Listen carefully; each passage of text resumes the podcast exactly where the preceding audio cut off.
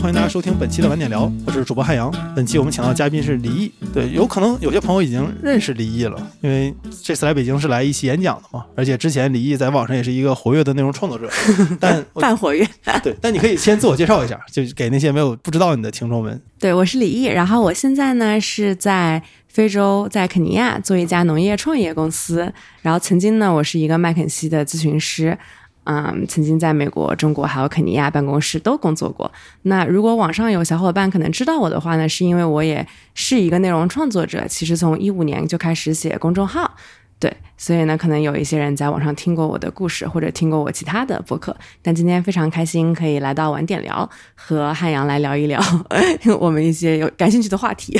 对，因为实际上我早就应该跟李毅录节目了。如果听众们有印象的话，我和丰泽那期聊非洲大坝的节目结尾，我就问了他关于非洲农业的问题。我当时想的是，我先和他一个建水电站的人聊，然后再和你去聊，你说你真的在非洲种地吗？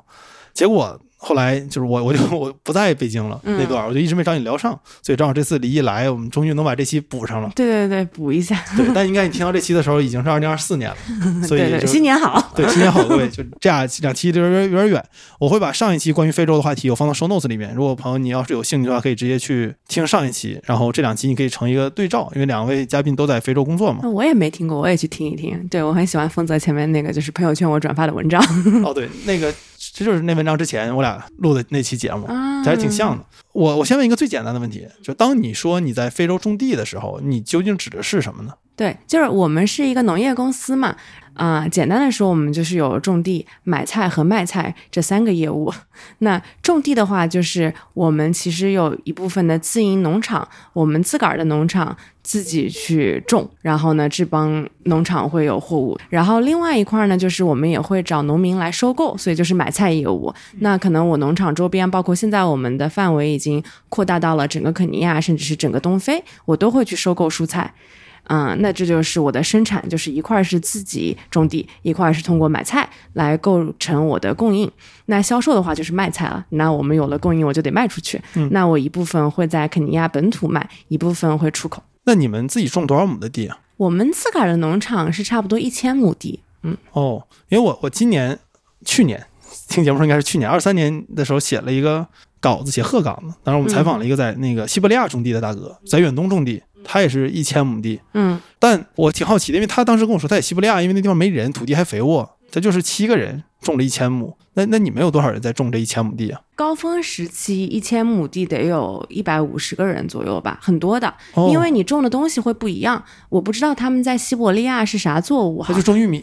玉米的话就人很少了，我们后来也种玉米，那可能十来个人就够了。首先，我们的一千亩地不是一个农场，是三个农场，所以它自然人就会多一点，因为它不是一个那么大的，而是三个中型的农场，你可以理解为，嗯，然后就是我们种的像番茄、洋葱，包括四季豆这种作物，它的人力需求会高很多。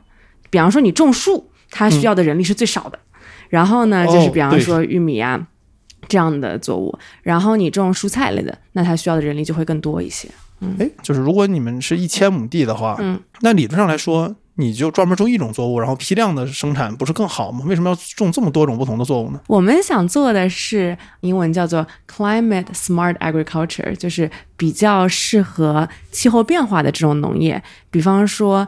啊，对于肯尼亚，我先说说肯尼亚的这个农业背景哈，就是它大概有还挺多土地的，但是有很多的土壤它是已经经过多年的耕种，肥力啊等等会有问题。然后呢，它比较好的是它的气候，就是我说肯尼亚是比较像国内的云南，它是像首都的话，内罗毕就是我住的地方，全年十五到二十五度，四季如春。然后呢，一年就可以我们种我们的这种作物，一年可以收三次。那其实我们需要用到一个轮耕。就是我不能一下子都做一种作物，种完一种作物还得种下一种作物。哦，这个是一个原因哈，就是我们希望通过轮耕以及其他的一些方式，来让我们的这种生长还有这个农业可以更加的可持续一些，这是一部分。那另外一部分就跟销售有关了，因为我们公司还是个销售公司，我不能只有。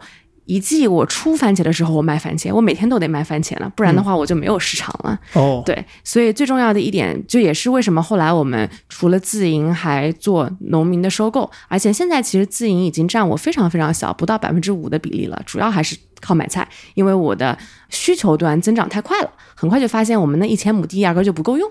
所以呢，我就得去找农民再买菜，才能保证一我的量是足够的，但二是我可以保证每天都有供菜，因为你一个农场不管再怎么种，都不可能每天都在收，你总有在种的时候呀。所以我们为了保证就是在供应链另外一端，我们可以有达到一个稳定的供应，那我就必须找更多的农民去在不同的时间段种和每天都收才可以。哦，那你们有没有考虑过，就专门只收不种啊？因为如果它占比不高的话，啊，对，所以几乎我们现在就差不多是只收不种了。其实这边还有更多的商业的原因哈，就是我们一开始就只做自营农场，因为最早我们想做的是说，哎，有没有可能我可以把自营农场做出一个，呃，我就当时有一个特别搞笑的、很可笑的我们的这个 slogan，就是像肯开肯德基一样开农场，因为我想，当当时我们有一个认识到的问题，就是说，哎，你看肯尼亚它土地农业生产力不高，对吧？那它为啥不高呢？肯定是因为缺钱钱跟缺人呗。那如果说我们又有资金，又有高端人才，那我是不是可以把这些土地盘下来，然后呢，让这个开农场这件事情变得更加的标准化、跟规模化一些？这个是我们一开始想解决的问题啊。那后来意识到说这个问题其实还是很难解决的，就是农业它的这个非标性要远远高于开肯德基。你在肯德基的时候可以把很多东西都标准化了，但是我们每一块地它性质都不太一样，然后每一种作物也有自个儿的这个个性等等，而且还有一个很严重的问题就在于它的反馈流程非常的长。就比方说，我要是做一个科技公司，其实我要是新 launch 一个产品或者一个 feature，我很快就能够听到用户们的反馈了。但是我这个农业我种错了，我得等很久，我才能知道说，哎，我当时犯了一个错误。所以它其实就没有那么适合我们这种需要高频迭代的创业公司。另外一个问题呢是自营农场太贵了，我们当时融的所有的钱全都投到了自营农场里，但是它的回报非常非常的慢。嗯，所以其实不是很适合我们公司的模式，所以后来我们就一方面是看到了需求更大，所以开始做从农民买菜收购这件事情；另外一方面就是我也意识到说，OK，我们的自营农场其实非常的不赚钱，相比于收购，所以今年年初的时候我就做了一个战略转型，就是把我们所有的资源都投到收购上面去。然后自营农场我已经不扩张了，所以一千亩我已经有了很久了，甚至我还把它往回收了收，就是把它从种刚才我提到的那些蔬菜变成了种玉米，那我就可以人少很多。哦对，然后另一方面呢，我也不再要求我的自营农场可以给很高的回报，甚至去妄想说我还可以做成什么 franchise 的这种模式，对吧？而是我去想说我的自营农场还是可以留着，但是我可以把它变成一个示范田，就是我在上面做更多的实验，这样我也不指望你是不是能特别赚钱，但是呢，我可以通过在自营农场做实验，然后得到结论，然后再去推广推广给我们这个收菜的农民，所以其实模式是有一个转变的。哦，说到你公司之前，我想先再多问问肯尼亚的这个农业情况。嗯我去肯尼亚见过房子，嗯，我们当时肯尼亚那个工地距离内罗毕可能开车八个小时的路程你。这是 Habitat for Humanity 还是啥玩意儿？就是去建房子当小时候不懂事儿，当志愿者去了。啊，那就是可能是这种类型的。对，啊但但其实其实说句题外话，就那个事儿挺扯淡的，因为我们建的房子质量根本就不行。我们这种志愿者去完之后的房子要拆了重建一遍。啊，对，其实就是，那他收了你的钱呀，他这个钱还可以用来再帮助本地社群发展。那我只能这么安慰自己了。对，然后，但我就发现我找了一下照片，嗯我那一路上，我突然一上里面没看到农田，嗯因为我是东北人，在东北我不可能开八个小时车看不到农田，应该是八个小时车里面只有一个小时没有农田。但我当时在肯尼亚走那一路，当然可能因为我们走的是马赛马拉里面，那是啊，那你那是对，但是 你不能怪人家。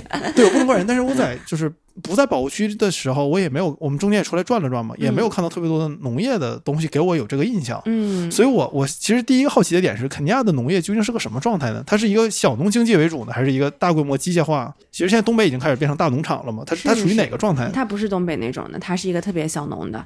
就是肯尼亚的话，一共可耕种面积是五百八十万公顷，它差不多是国土面积的百分之十，然后人均耕地面积应该是一千平方米左右吧，就是比中国其实还高一些。对，但是它还是一个所谓的吃不饱饭的状态，因为肯尼亚跟很多其他非洲国家一样，虽然有地，但是连基础的粮食它都要进口，原因就是因为它的亩产过于低了，也就是我们说的这个生产力不足的问题。你像中国能吃饱饭，也是因为袁隆平改良了水稻之后，咱们这个亩产提高了。那大家才能吃饱饭。对，基础设施建设也上来了。对，那你亩产不够的话，那就是不能够吃。所以其实这样可以很简单的理解一下哈。那我刚刚说到耕地面积，那它主要在三个区，一部分呢是在西部的大湖区还有高原这一块儿，然后呢第二部分也就是我们的大本营是在中部肯尼亚，肯尼亚山脚下，第三部分是在沿海区域。所以你去的那块马赛马拉，也就是国家公园这块野生动物那边本来就是没有什么农业的。哦，但是如果你往我们那个方向看，那就到处都是农田了。对，但还是小农。嗯，当你在说小农的时候，你的那个小农和中国我们那个语境上的小农是同一个小农，对吧？就是自己家里种点地。对对对对对，一样的，可能稍微大一丢丢，毕竟它的人均耕地面积稍微多一点点，但是多不了多少。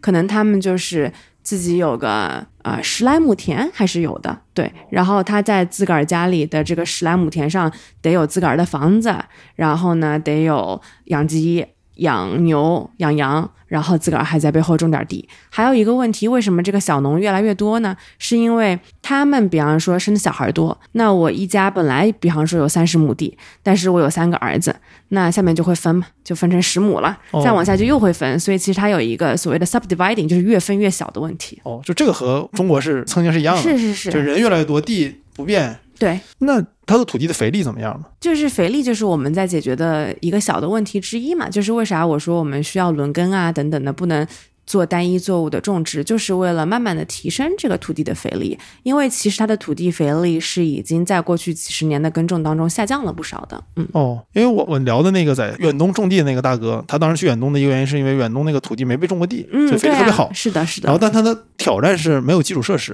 比如说没有渠，然后所有的他那个大头每年的成本其实是修他那个机械，嗯，因为你这种大规模作业你必须靠机械嘛，但是远东本地没有人修，必须找人去修，就挺贵的对。所以他觉得最大的挑战其实就是基建和农业器具维修的这个价格。嗯，那对于你们来说呢，就是在非洲种地最大的你会先遇到的问题是哪个呢？我们现在如果是我先不聊我自营农场这个问题啊，这太多了。基本上最大的问题就是后来我们意识到说，我们这种靠中型自营农场来运营，其实是不太能走通的，也不太能规模化，对吧？嗯远东种地那哥也没想着说我以后要怎么把这个一千亩变成十万亩对，他。就一千亩就知足了。对对对对对对，所以我们这还属于一个需要增长的创业公司，对吧？所以就意识到说，就算我能把这一千亩地种好了，我得再种下一个一千亩，又得花同样多的时间。基本上它是没有一个。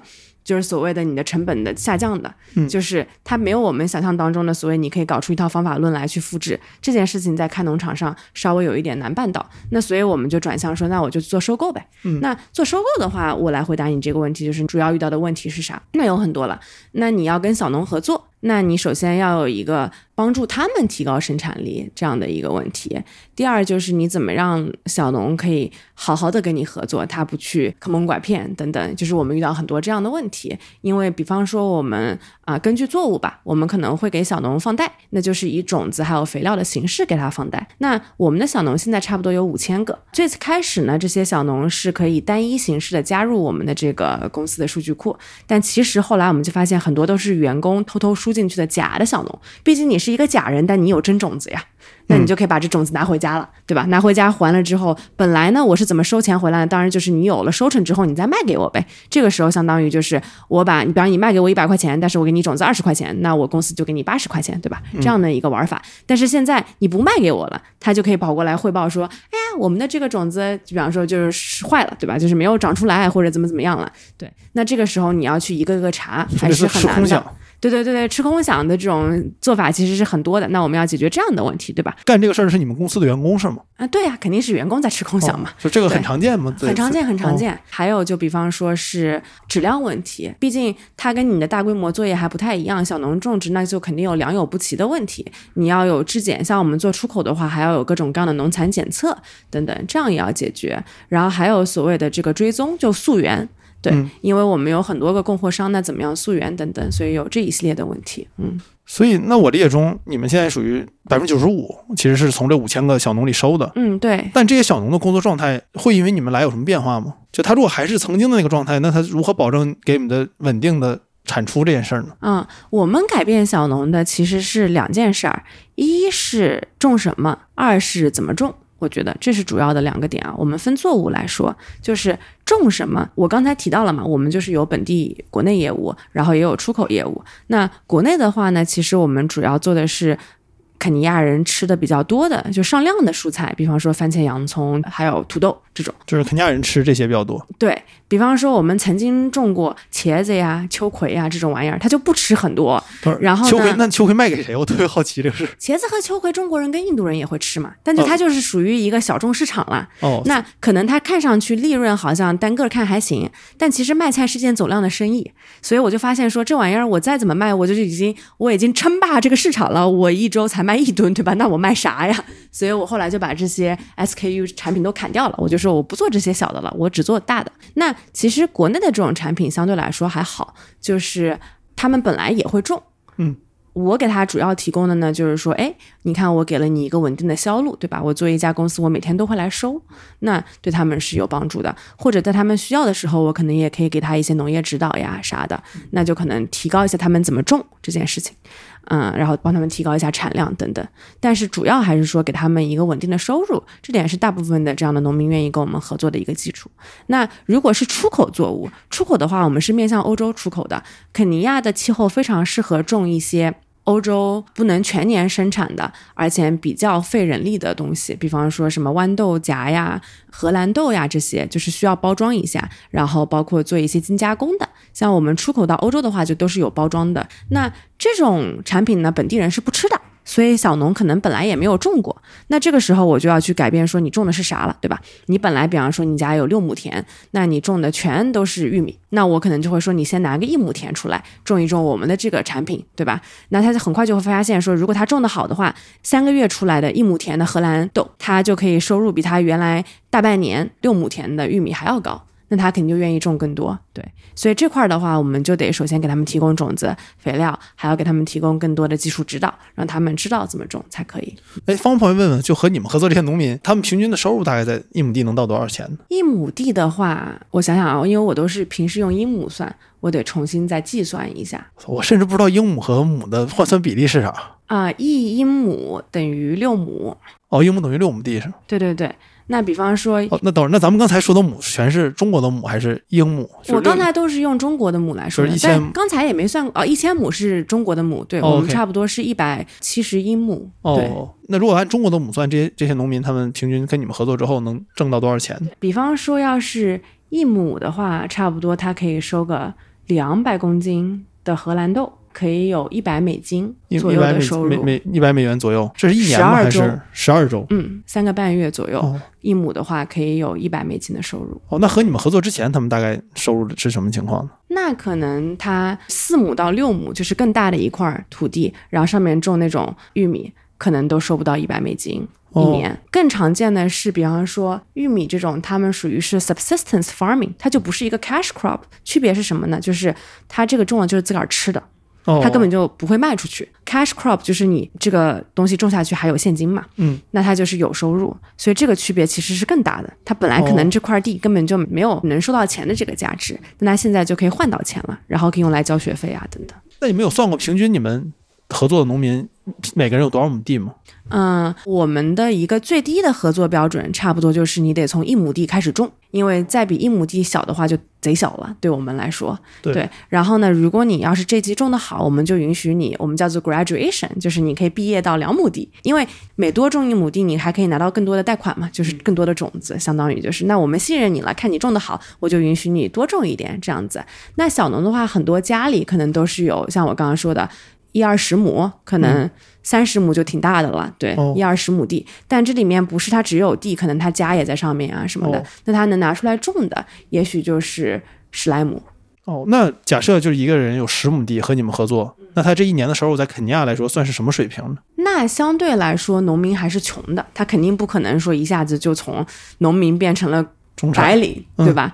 那他肯定会成为一个更加有钱的农民。就是我们有过一些不是那么量化的数据调查，因为我没有办法去知道说，在你跟我合作之前，你的收入是啥啥啥的，对吧？虽然说我们有所有跟我们合作的农民他的收入数据，因为我们就是他的收入嘛，但是。啊、我们有过第三方的调查报告，一般就显示说，平均来说，所有我们的农民，他们可能在一季之后就可以收入提升个百分之三十四，就收入提升个三分之一。一季对我们来说就是三四个月，哦，那对他们来说其实还挺可观的了。嗯，挺可观的呀。对，嗯然后他这个钱就是一般他花在哪儿呢？挣的钱，孩子上学吗？还是嗯，孩子上学肯定得花钱，就肯尼亚人对教育是属于一个他们还是挺重视教育的。讲真，他的教育质量是不咋地的，我觉得，因为他既好像没有中国那种数理化，说数学算的好呀啥的，也没有很美国那种什么 critical thinking。对，但是他们还是在乎教育。对对对，但他们还蛮挺愿意去上学的，嗯，还挺神奇的。就比方说，有很多以前我做咨询师的时候，就很多客户甚至都是博士呢，就怎么着也得去水个博士学位哦，那种感觉。对，那有没有人问过你们？我觉得肯定有人问过你，那为什么不让他们都种荷兰豆呢？嗯就是为什么还要做本地生意呢？我直觉感觉本本地生意挣的应该没有出口多呀。啊，确实有公司是只种荷兰豆的。首先，这样的公司也是有的，专门做出口生意的。我们公司啊、呃现在的业务就是分成两块儿嘛，就是国内业务跟出口业务。那其实出口业务会毛利更高，但它的天花板比较的低。但是本地业务的话呢，虽然毛利低，但它的量更大。所以在我看来，就是一个渠道的平衡。我希望两种都有。哎，为什么出口的天花板会低呢？就欧洲的消费量不是还挺大的吗？那其实你要看照国家来看，比方说肯尼亚一年往欧洲出口差不多就是十亿美金的量，这个十亿美金已经很多年没有变过了，而且也不太可能会变，我觉得不太哎，可能。为什么呀？因为像荷兰豆呀，还有它的一些优势作物，其实现在埃及、摩洛哥也开始在种了，所以如果怎么着的话，你可能还是有可能会下降的。而且欧洲人口又没有在上升，所以它也不是一个增长的市场，哦它也是一个就这么大的市场，对吧？嗯它是一个存量市场，你可以理解为，那你可能上面还要有竞争，所以你要再往大了做，相对来说会比较难一些。而且这个十亿美金里面，百分之六十以上都是花卉，因为肯尼亚真正的出口特别牛，但是大家不知道的一个作物就是玫瑰。哦，对，它是全球最大的玫瑰产区之一。你们你们没考虑过种玫瑰吗？那又不一样了，种玫瑰首先你不可能给小农做了，玫瑰是一个大棚作物，就是又又是一种农场模式吧？对，哦，但你们没有考虑过那种模式吗？嗯、我们一开始就没有想过要做大棚啊这类的，就是它又是一个不同的农业公司，就可能如果你这家公司想做一个在肯尼亚能够特别挣钱的农业公司，你又有很很多的投资可以去做，然后你又有很懂种玫瑰的人，那这家公司我觉得是可以做的。我们公司一开始想做的就是说提高农业生产力，其实它就跟玫瑰没啥关系，哦因为我们想做的就是让更多人吃饱饭嘛，然后还可以改善农民的生计，或者是至少让本地消费者可以吃到更多更好的，还有更便宜的这种蔬菜。那所以就是也是我们做本地业务的一个初心吧。嗯，哦哦，对，挺合理的，因为云南也产花，它俩嗯，对对对，这是很差不多。上云南的，然后也产咖啡。嗯，对，那咖啡你们也没考虑过对吧？对，咖啡又不一样了，咖啡是一个肯尼亚的一个优势的传统的出口行业，然后也已经有很多固定的玩家呀等等。嗯，哦所以我们也没有做想过做咖啡。对。哦，那你们的本地生意是怎么卖呢？因为我在肯尼亚去的都是农贸市场，我没去过超市。哦那我们就在农贸市场卖啊。哦，但这个量大吗？因为感觉每个农贸市场其实卖不了多少，都是一个小摊儿，还会摆着一堆感觉可能会传播一些病毒的野生动物。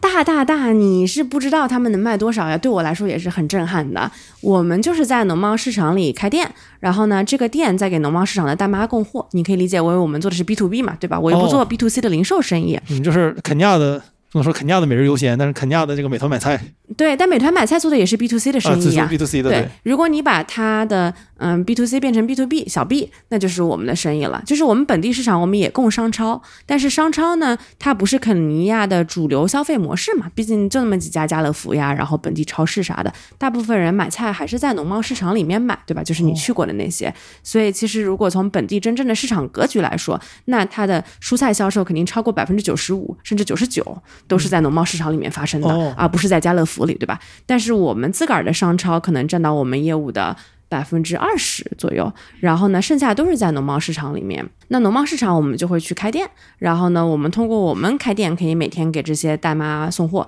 那大妈就可以到我们的这个店里来进货，然后她就可以继续卖了。哦。哎，那我方不方便问问，比如说像一个农贸市场，就你们如果开一个店，每天大概能卖多少吨的蔬菜？哎，挺多的，因为我觉得一天好几吨呢，好就是几吨是吗？一个月卖个五十吨都是可以的。嗯，哦，因为听众其实没有那个概念嘛，就是你可能说一个数之后，我们会更一个农。贸市场，我们一个月可以卖十几二十万的蔬菜。人呃，十几二十是美元，人民币，人民币哦 美元的话是稍微有点多。哦，那你是我我聊的嘉宾里面这个换算换的最快的人，因为我聊的很，我们有些节目的很很多嘉宾，他如果做的不是国内的业务，他脑中第一反应其实是他那个货币，但嗯你聊的全是，包括刚才的母也都是中国的那个。对对对，我可以换给你嘛，所以我就直接对哦还用大家，对对对，十几二十万人民币的生意啊。哦，哎，那如果说你的那个蔬菜的点儿已经就在农贸市场卖给这些大妈了，那为什么别人不直接来你这儿买呢？为什么还要通过大妈让大妈挣一手呢？那因为我们不做 B to C 的生意嘛，我不允许啊，你不可能跟你的客户抢生意嘛。你又做 B to B 又做 B to C，你不就把你自个儿的小 B 客户给干死了吗？哦，那国内有些公司就是在干这种对对对，但是这件事情就是对我们来说是很明确的。首先，我可以说，首先我们不按零售的卖，对吧？因为零售在肯尼亚的传统销售方式是按一个、两个、三个番茄这样来卖，那我们一买就得买一筐二十公斤。那你要是你实在是个零售客户，你想来买二十公斤那也行，但是大部分的零售客户不可能过来买二十公斤嘛，所以这样就直接解决了这个问题。哦，那一般比如在一个菜市场里面，你们是唯一的供货商吗？不会啊，肯定有竞争对手啊。哦，对，但是竞争对手啊、呃大部分就类似于是所谓的菜贩子 broker，他可能从他的熟知的农民那儿进了货，然后自个儿开着一辆小车车，对吧？然后就是卡车背后那种，就是到这个菜市场来供货，或者可能是农民本身他如果有资源，但这样的农民比较少了，他也可以开着车到菜市场来供货。哦，但理论上来说，这里面你们作为那个工业化的那那一方量更大，你们应该是有绝对的优势在价格和品质上面。价格上面其实没有优势，品质上我是有绝对的优势。我在稳定性，就是每天都能供货这件上有绝对优势，因为我是个公司，这也是我今年才慢慢发现的。因为之前我就有点不自信，我想说，那我有啥优势呢？价格上我会解释为什么我们价格上就是没有所谓的绝对优势，因为。你一个菜贩子从货源地到这个菜市场，你有啥成本呢？你只有你的车的油钱吧。你自个儿也不给自个儿付工资，哦你这车也没有。其实作为一家公司，我反而成本更高，我又有车的油钱，我又有这个租车的钱，我又有司机的钱，我又有销售的钱，所以其实我的成本肯定是。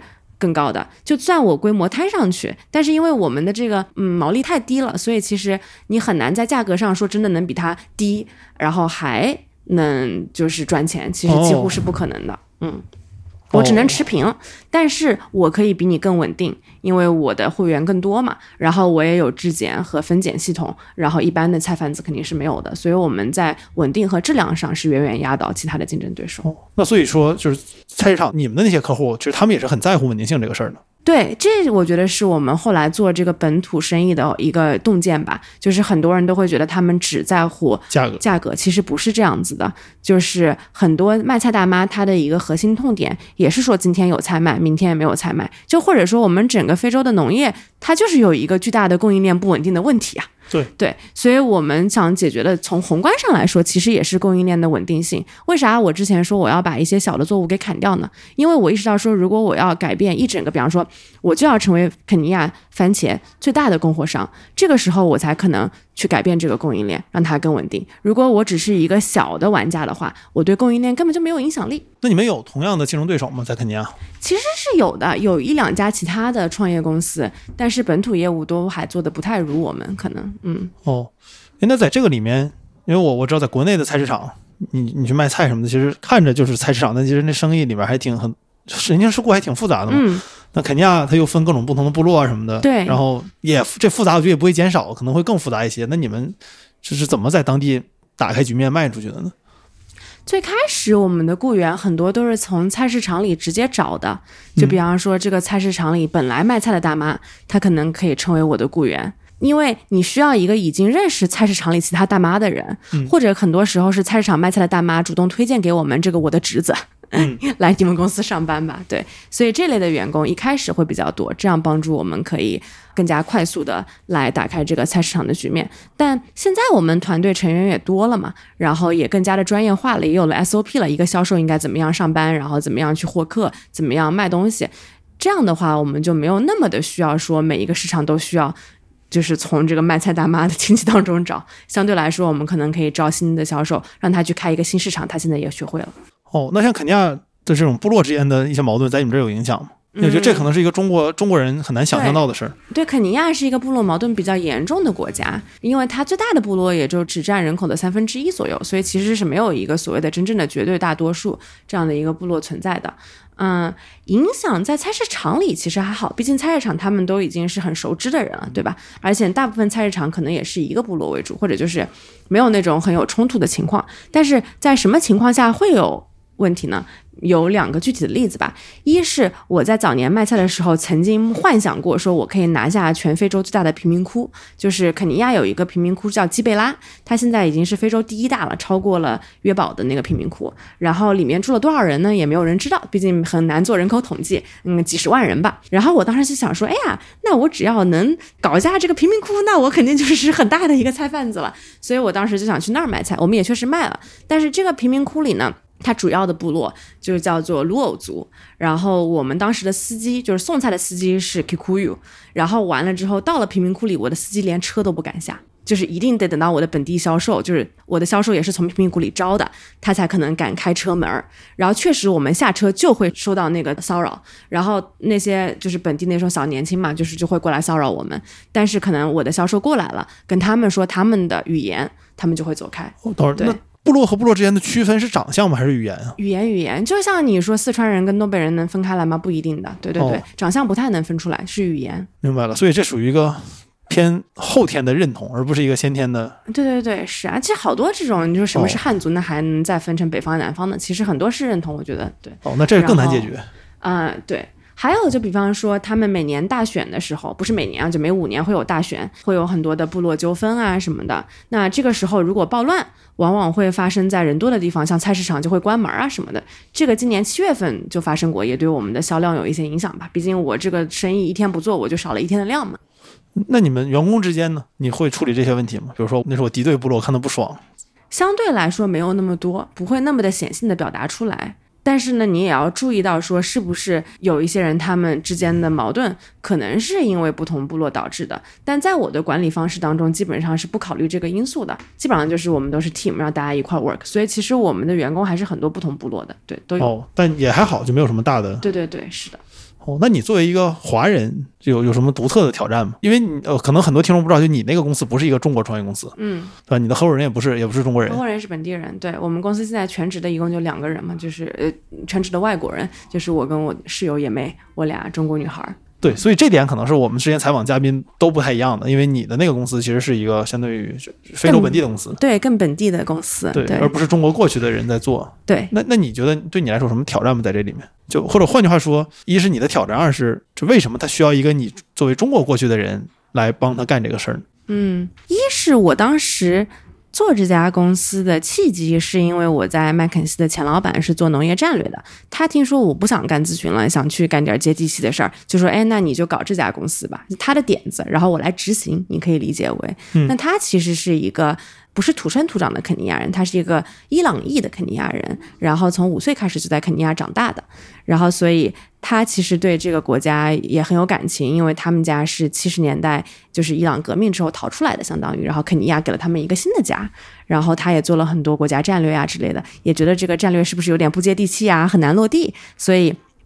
他特别的梦想着可以有一家农业公司，可以真正的把这个战略多少落一点下来，嗯然后多少能改善一下当地的民生实际嘛。嗯然后我的另外一个合伙人就是也干活的一个合伙人，就是一个五十多岁的肯尼亚大叔，他就是一直做农业这块儿，所以我们公司如果从创始人的角度上来看的话，就是一个比较肯尼亚的公司，确实也没有外国人就从始至终。然后对于我来说，我个人其实在新环境的适应能力是比较强的，就包括我也不是一到肯尼亚就做这个公司，毕竟我还在那儿干了一年多的咨询嘛，在麦肯锡上班，所以还是对这个国家有一些了解。虽然说你从麦肯锡上班那会儿，就是服务的那些客户都是精英啊什么的，跟我后来去种田之后遇到了农民跟卖菜大妈肯定是不一样的，但至少对这个国家没有什么陌生感，所以我倒觉得作为一个华人还好，而且因为肯尼亚不是一个很排外的国家，他们就是对外国人还相对来说挺友好的，嗯，这点其实跟嗯、呃南部非洲啊，比方说他们其实因为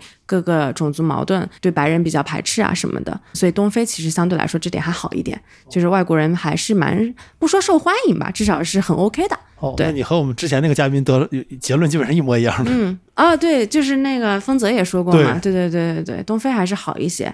嗯，然后另外一点的话，就是你说为啥需要一个中国人去做这事儿呢？那因为我也没想着我是从中国大老远赶过去帮他，对吧？就是不就是我一不小心就做了这个工作嘛？那我现在如果是对吧，就是马后炮的来想想说，哎，为啥我作为一个中国人好像有一些优势？那我觉得很大程度上，说实话，尤其是野妹来了之后，我更加发现，就是我们这些在中国工作过、看过比较落地的商业模式、高速发展。的这些公司以及一流的人才，包括一些比较健全的管理体制也好，还有一些我们的这种啊、技术管理工具，对吧？比方说，我们让全公司都上了 Lark，就是飞书哦，海外版，刚想问是他们都用飞书了吗？贼好。我终于可以 track 每一个人的 task 了，对吧？你这个任务给我定好了，然后定个 deadline，对对对，先进团队，就是这些东西确实能用上啊。这点上的话，我就觉得还真挺好的。就是可能很多其他的，不管是本地创业者来也好，甚至是欧美创业者，就是没有我们接地气。嗯，哎，那你在这个过程中，对你个人来说有什么比较大的挑战吗？嗯，对我个人来说有几个层面的吧。一个层面就是最开始搞清楚这个商业模式怎么可以渐渐的跑通。我觉得，嗯就我刚刚有分享嘛，说可能我早年我们在做自营农场的那个时候，其实是不太跑得通的，而且钱在哐哐的烧，然后效率又很低。那这个时候是我后来决定说做一个转型，然后我们开始，嗯、把资源放到跟农民合作之后，公司明显就是好了很多，财务指标都哐哐的往上走，所以今年投资人对我们都还挺满意的，觉得是一个比较巨大的这种转型吧，turn around 还是一个比较成功一点的案例。但在它走不通的时候，其实你是很痛苦的，对，嗯所以这个是一方面的挑战。然后第二个方面呢，就是我个人，比方说，我一开始加入公司的时候，我们公司没有 CEO，当时我跟我的合伙人俩人就是各管一块儿。他因为懂农业，他就管生产，那我就管销售还有运营这一块儿。所以就是我们整个我刚刚跟你分享的，怎么在农贸市场开店呀，等等这些体系，都是我从零到一就是摸出来的，因为也没有人做过这事儿。嗯，所以这个当时是一个挑战，但到了后来，我也发生了一个改变，就是说我们的呃公司慢慢的从一个 baby 吧变成了一个至少是青少年。那这个时候我们也需要更多的管理，那我们就有了董事会。那董事会说这个公司没有 CEO 也不行啊，所以其实我是一年前才被任命了当了 CEO，之前我们公司就没有 CEO，其实挺、挺蠢的，就是一个公司就应该有 CEO，就应该要有人看全局。那我开始看全。慢慢的学会说怎么样当好一个 CEO，这也是对我的一个挑战。哎，那我有两个听完之后比较好奇的地方，就第一点是，那就你们其实最开始想做一个农业科技公司，嗯对吧？然后改进一下整个肯尼亚的农业，但如果你们逐渐放弃自营农场，或者说它比重变小，以收购为主，那你们不就转向成了一个中间商了吗？嗯，对，那这件事情还如何帮助你们去提升这个农业的生产力。生产力？对，那我觉得有几个方面可以来回答这个问题啊。一是科技还存不存在？那本来我自个儿自营农场的时候也没啥科技嘛，它要是有科技，那都是硬科技，对吧？你说上个拖拉机算不算科技？那也是科技啊，对吧？哦，对，就是肯尼亚来说肯定是。对对对，就是机械化嘛。对，所以我当时是一度觉得说，我们可能只需要 hardware，我们压根儿就不需要 software 嘛，对吧？就是软件你咋能用呢？我连电都没有，你上什么软件？我当时就是经常这么想。嗯，现在的话，就是通过我们开始跟农民。说过我的这个对于技术的想法渐渐有了一些新的转变，比方说，我前面已经跟你提到的，说我希望我可以把每一个我们做的品类，不管是番茄、洋葱这种大品类，我都能做到一个市场上比较大的玩家。为啥呢？因为我做大的玩家，我才有足够多的数据去预测一些未来的情况，然后呢，我才可以去影响我的农民怎么种。就是回到说，我们怎么提高生产力？我可以改变你种啥，对吧？可能我做出口业务就是改变你种啥，从比较不挣钱的作物改变成种一些更加有价值的作物，这个就明显是提高你的收入嘛。不说生产力啥的，那第二就是我改变你怎么种。对吧？怎么种有一些农业技术手段，就比方说，我教你怎么样去改变一下你的土壤的酸碱度呀之类的，让你这个肥力更足。那这块儿我们会做，我们会做很多的这种农民的培训。那另外一块儿就是我现在想的，就是我能不能去改变一下你们大家种植的时间？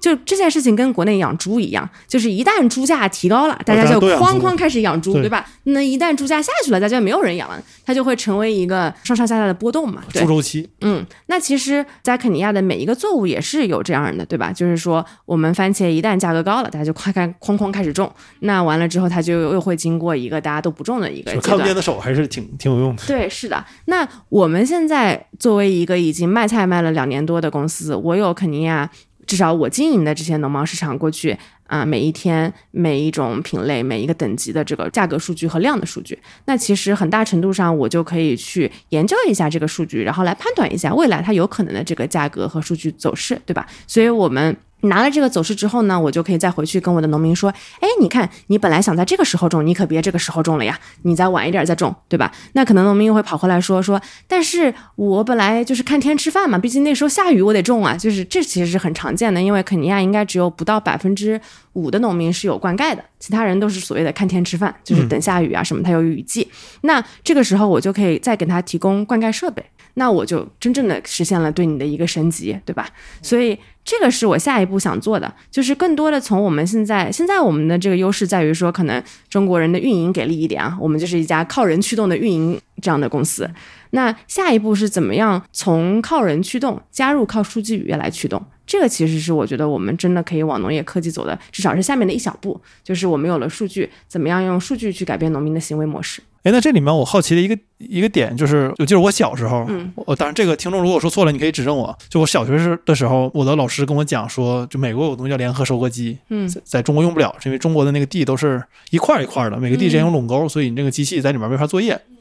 所以，就你你这种小农经济，你很难提升的更大，因为你你就是一个一个小农组成的嘛。嗯然后什么时候这事儿发生变化呢？就是因为国内开始允许土地流转了，所以你发现东北开始有那种大规模的机械农场出现了，嗯包括新疆也有。对，但一个核心的点还是因为东北人少了，嗯就就是我不再需要一亩三分地了，我这可能像我们之前那个鹤岗那个嘉宾，他老丈人家巴兰沟一千多亩地，然后只有二百多户人，然后能种地的可能就一半所以就每个人人均面积更大了。对，你你再多承包点，你就可以上那些大的机械了。所以呢，核心点还是在于人少地多，我就可以上大规模机械作业，而这个东西一定是秒杀小农经济的。对。但肯尼亚是我听起来是个完全没有办法实现这个事儿的地方。对，很难实现呀。所以我觉得你不管上啥解决方案，就像老师说的嘛，你得要考虑到当地实际情况呀。那有些东西就不适合你种，比方说，它就其实没有那么适合种玉米呀、什么 barley 啊、wheat 这种，其实特别适合上联合收割机 combine harvest 这种作物，它就不应该种，因为小农他根本就没有竞争力，哦他就应该去种一些相对来说你还有点竞争力的作物，对吧？为啥它有这些作物还能出口？就是因为相对来说，像四季豆啊、豌豆荚这种东西，小农种种产量也还行，而且因为它自个儿的人工便宜，所以它可以采摘的更好，靠人工采摘质量也更好，那就是一个。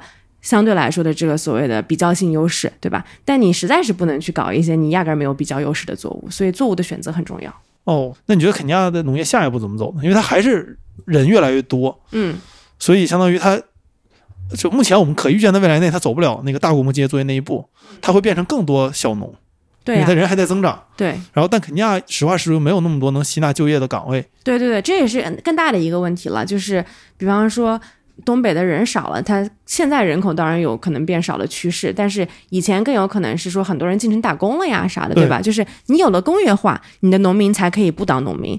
但问题在于非洲它也没啥工业化的趋势，就是也有其他的公司，咱说的是我们现在去嗯收购小农的土地，完了之后呢，就可以让小农从租赁土地上面来收钱，但他们可以去 do other things 做别的事儿。我就想说，那你让他做啥呢？就是咱咱肯尼亚也没啥工业化的进城打工的机会啊，他不还得当农民吗？所以我们的口号就变成了让农民成为更好的农民。对，而且前面那个公司的那个思路是，这个往后走一定是会引起社会动乱的，因为你大规模收地，然后这些人还没地方去，对啊，这这是读中国历史都知道，这是个很危险的。哎驱动，但他们也往后不太能走。我觉得，因为这个你大规模收地之后，你自个儿种还会遇到我们自个儿种的那个问题，就是其实自个儿种是挺难的。哎，那哦，你们还算是本地企业，所以还好，就不会遇到一些外国公司不让买地什么这些事儿，是吧？对，就是啊、我们首先不买地，我们是租的嘛。嗯但即使租地，它也是应该是有一些限制的。但是我们租地的，对我们就是算是本地企业，所以没有问题。那你觉得，当你从麦肯锡去肯尼亚，这是一个比较上层的视角我们，再到实际去去真的去种这个地，而且我看过你的照片，你自己也是真真种地的，嗯就是字面意义上的，就是其实离毅是种过地的。嗯到时候我可以把那个文章放生动词里面。那你觉得你的视角有什么变化吗？那变化还是挺大的，我觉得，就是所谓的这个从三万英尺到田间地头的这个改变，我觉得太多了。就是为啥我之前很认可丰泽写的那篇文章里说什么，你在说城门楼子，他跟你说胯骨轴子，就是真的是区别好大呀。比方说我在麦肯锡后期的时候也做过一些跟农业相关的项目，大家就会说，哎呦，我们比方说茶呀、咖啡呀。这种产业，包括很多其他的，它都太原始了啊，都是这个原材料，我们得做加工，对吧？我们要做所谓的这个 value addition，这样的话呢，才能带来更多的 GDP，更多的收入，这是一个特别常见的。所以我当时还花了几个月时间去研究，说我们能不能加工芒果变成嗯芒果浆原浆，然后就可以做芒果汁啦。我们能不能就反正就各种各样的一些，就是特别符合这种战略性的思考。但是当你事实上的去做了一家跟农民打交道的企业之后，你就会发现并不是这样的，就有很多其实现实当中存在的困境。就比方说，为啥我作为一家肯尼亚的芒果汁公司，我不从本地收购已经挺多的芒果，我还要从印度进芒果原浆呢？或者说，为什么我作为一家肯尼亚的做番茄酱的公司，我也不收本地的番茄，我要去从埃及进番茄原浆呢？Tomato paste。那其实原因就还是本地供应链不稳定啊，我不能这一年只有三个月能收，我其他九个月不能收吧，对吧？嗯所以你如果不能解决生产的问题的话，你根本就没有办法去做什么 value addition，以及说服甚至是你本土的企业去购买你自个儿的原材料。嗯，因为你的供应链不够稳定，亩产不够高，导致你的单价不够低，那你的价格也没有优势。那就连本土企业也会想着说，那我还是进口吧，对吧？至少我能保证我的供应链的稳定性。嗯，还有很多，就包括说，如果说我想要做加工，我到底是把这个加工的厂设置的离原产地更近呢，还是离我的销售国更近，对吧？听起来很好啊，如果我能在本地加工咖啡之类的，但问题在于本地人他也不怎么喝呀，就是它中间其实有很多其他的现实问题，导致企业们做了他现在的选择，对吧？并不是说你从战略层面去思考一下就可以解决的。嗯，这个是我觉得比较大的一个真实认知吧。嗯那所以像你在非洲待了这么久，然后也上下视角都有，嗯然后当你像现在回到国内的时候，你会觉得我们对于非洲的哪些认知基本上都是错的呢？就是你经常被会不会经常被问到一些特别扯淡的问题？像我们之前那个嘉宾丰泽，他爸问他：“你们这儿缺水吗？”他说：“他跟他爸说，我是建水电站的，我们这儿怎么可能缺水？”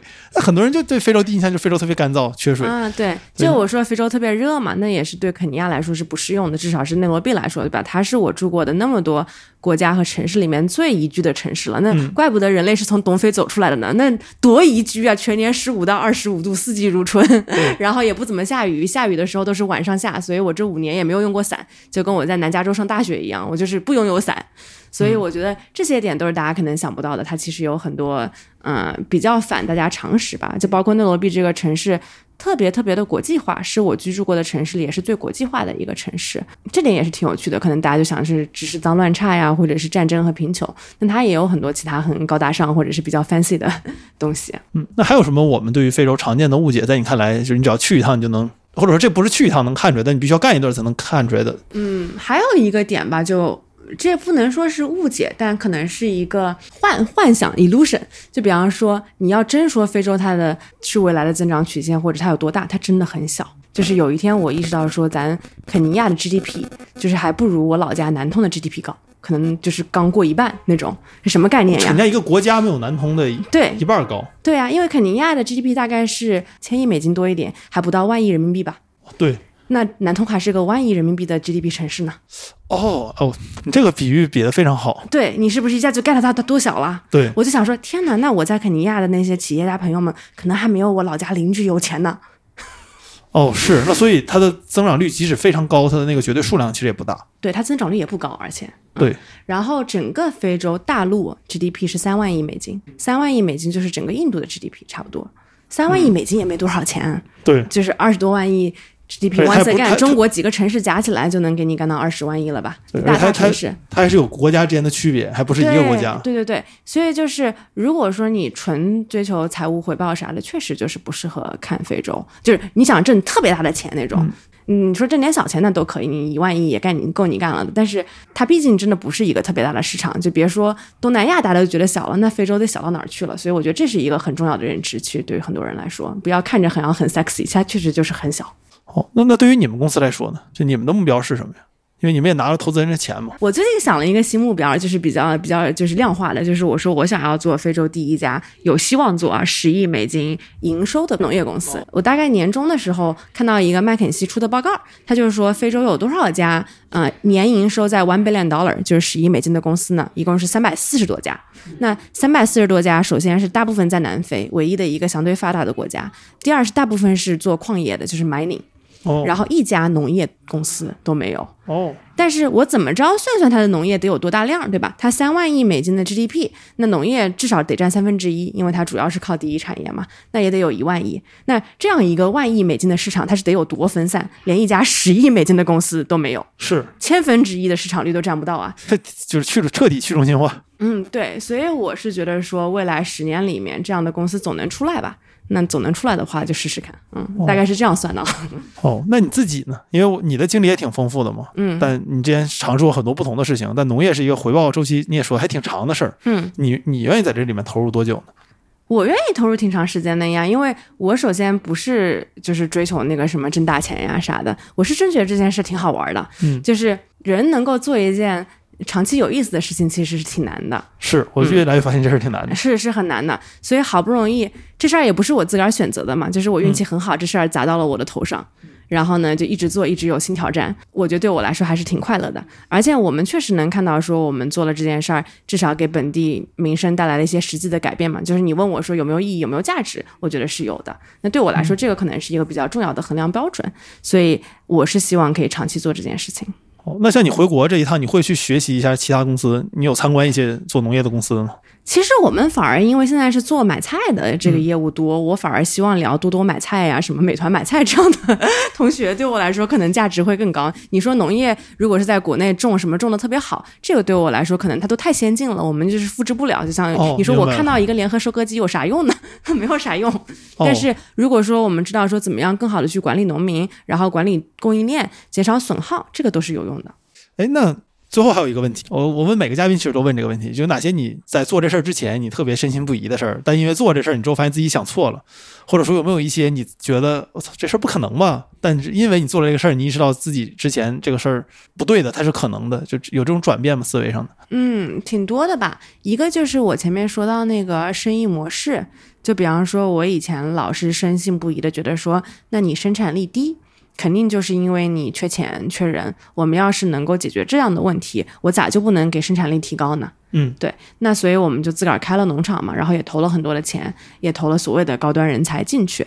但是结果后来就是我发现，就连我们农场当年可能某一季产量最高的时候，说不定也还比不过人家那个种了十年番茄的那个农民，他那产量呢。一是我觉得我们的时间还不够长，农业它确实是一个，如果你真想种田啊，那你就得花更多的年份。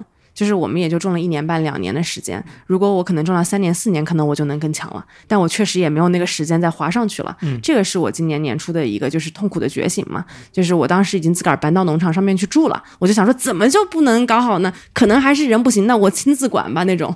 但是。就我当时有一天早上，就是我要亲自管嘛，然后我凌晨就是啊天还没亮呢，我就跑过去农场准备去监督他们撒药，因为撒药得在天亮之前撒更加有效。我因为出门的时候特别早，然后我住的那个不能叫宾馆吧，对，就是农场旁边。他那个大狼狗就以为我是个坏人，就咬我，然后就给我瞬间就咬出血了。然后当时因为那个保安就是门卫也睡着了，然后他后来就是过来醒过来了嘛，然后就阻止了那个狼狗。但当时我的腿上就正在流血了，这是凌晨五点多钟，然后我在荒无人烟农场周围，对吧？然后刚被狗咬，我就会觉得很奇幻，就想说，你看两年前我还挺高大上的呢，怎么两年后已经沦落到这个地步？但那个时候我觉得还挺好的，给了我一记就是所谓的 wake up call，就是觉醒。就是我当时想说，我作为这家。公司的 CEO，我们公司现金流都快断了，都不行了。完了之后呢，其实这个农场业务也做不好。他那个时候，我们已经开始就是跟农民买菜了嘛。他本来就是慢慢的在我们的营收占比里面已经降了不少了，就不到一半，可能都不到三分之一。但是我为了想把这个农场做好，我作为 CEO 花了百分之九十以上的时间在这件事情上，就时间、心血还有血，对吧？就是这真是血。